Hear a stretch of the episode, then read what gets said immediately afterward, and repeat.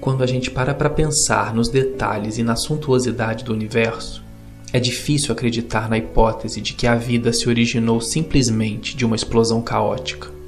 O esplendor da lua, o tamanho e o senhorio do sol, o cuidadoso perfeccionismo que existe nas pétalas de cada flor, a força que move uma milimétrica formiga.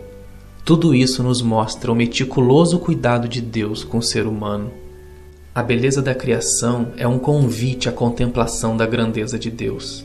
Sempre que observo o mundo que Deus criou, eu me sinto chamado a admirar a criatividade, o cuidado, o poder e a soberania do Criador.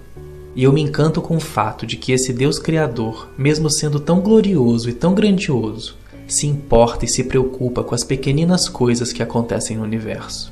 Se preocupa com as pequeninas coisas que acontecem comigo e com você. Diante desse cenário, é que eu sou levado a contemplar as flores e a observar, admirado, o canto e a leveza dos passarinhos. Mas muitas vezes, mesmo em meio a esse estado de contemplação, o fascínio que brota de mim cede espaço para a inquietação que em mim habita. E eu me esqueço momentaneamente da beleza das flores, e não ouço e nem sinto mais a leveza e o canto dos pássaros. Eu só enxergo a efemeridade das cores das flores, eu só ouço e sinto dentro de mim o temor diante da fragilidade daqueles pequenos passarinhos. É nesse temor, onde a beleza da vida perde espaço para o medo do futuro, que eu me pergunto: quem haverá de revestir essas flores quando o vento impetuoso vier e despir suas vivas cores? Quem haverá de alimentar e aquecer esses pequeninos pássaros quando o frio avassalador chegar e só causar estragos? E assim, colocando pontos de interrogação onde Deus escreveu exclamações. A preocupação rouba de vez a cena da minha vida e faz da ansiedade o protagonista principal da minha trama. São as necessidades e os legítimos desejos da vida diária que me distraem de Deus. São as minhas preocupações desnecessárias com as minhas necessidades legítimas que fazem a contemplação desvanecer e a admiração perder o tom. São essas as coisas que desviam o meu olhar do Criador, e ao me distrair do Criador, eu acabo sempre voltando o meu olhar para a criatura e para a criação. E na fragilidade e na efemeridade delas, eu acabo aprisionando o meu coração. A ansiedade é esse excesso de futuro, é essa preocupação constante com o dia de amanhã, que me aprisiona e que me impede de viver o presente que é o presente. Eu não estou falando daquela ansiedade que a gente sente quando está prestes a viajar, quando tem um encontro importante ou quando espera a colheita de uma semente que a gente plantou. Não. Essa expectativa e esse sonhar são legítimos, fazem parte da vida. Eu estou falando, na verdade, é daquela ansiedade que faz a nossa mente viver aprisionada no futuro, que faz acelerar e disparar o coração, mas freia as nossas ações e nos paralisa na estrada da vida e acaba fazendo a gente se perder de si em meio à jornada da nossa própria história. É por isso que Jesus, o meu glorioso Salvador e o Salvador do mundo, fez questão de se encontrar com seus filhinhos e deixar registradas essas sublimes e profundas palavras. Meu filho, não ande ansioso por coisa alguma. Não deixe a inquietação tomar conta do seu coração. Olhe para as flores, olhe para os passarinhos, Perceba suas necessidades e legítimos desejos. Faça planos, trabalhe, mas não desfoque o olhar. Não perca a admiração. Não desfigure a contemplação. Não deixe a ansiedade dominar, pois o coração ansioso deprime a vida. Eu continuo cuidando das minhas flores e dos meus passarinhos. Por que eu não haveria de continuar a cuidar de você? Olhe para o coração que bate dentro de você enquanto você ouve essa mensagem. Você não fez nada para que ele começasse a bater, e não há nada que você possa fazer para que ele continue batendo por mais dias. Sou eu que te sustento. Só eu. Eu sei do que você precisa. Busque primeiro a mim. Viva o hoje e deixe as suas preocupações comigo. Eu nunca deixei de cuidar de você e eu vou continuar cuidando de você até o fim. Meu filho, não se preocupe com amanhã, porque o amanhã irá trazer as suas próprias preocupações. Não desperdice o presente, o futuro pertence só a mim. Basta a cada dia o seu próprio mal. Nem um fio de cabelo cairá da sua cabeça sem a minha permissão.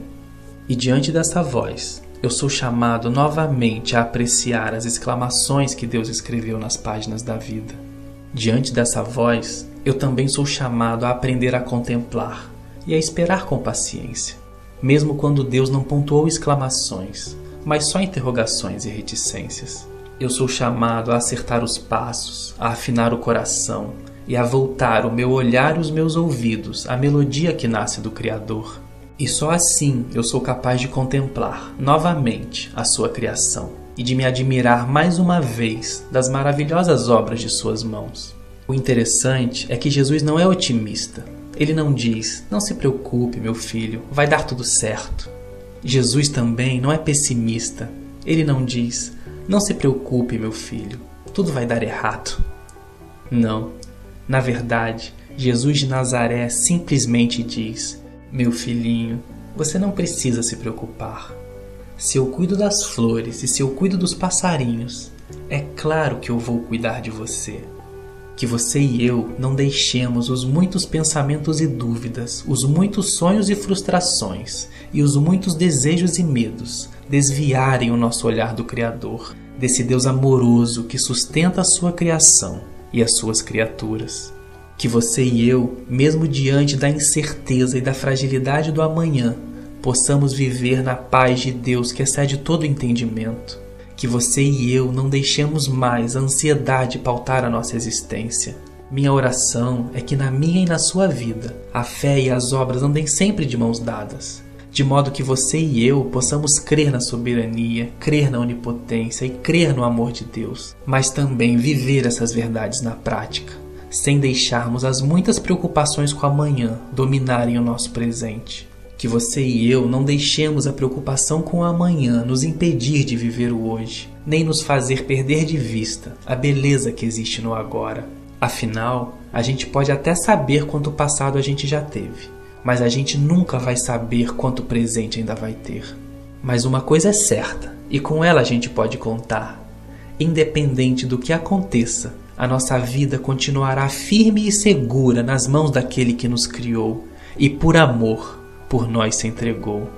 Derrame diante desse Deus eterno que está além do tempo o seu excesso de futuro. Só Deus tem a palavra final. Só Deus conhece o amanhã. Só Deus tem na palma de sua mão o passado, o presente e o futuro.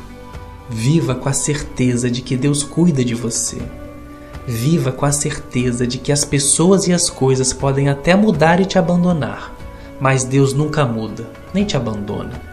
A sua vida e a minha vida, mesmo que o mar se agite, nunca estão à deriva nas mãos daquele que nos criou. Por isso, não ande ansioso por coisa alguma.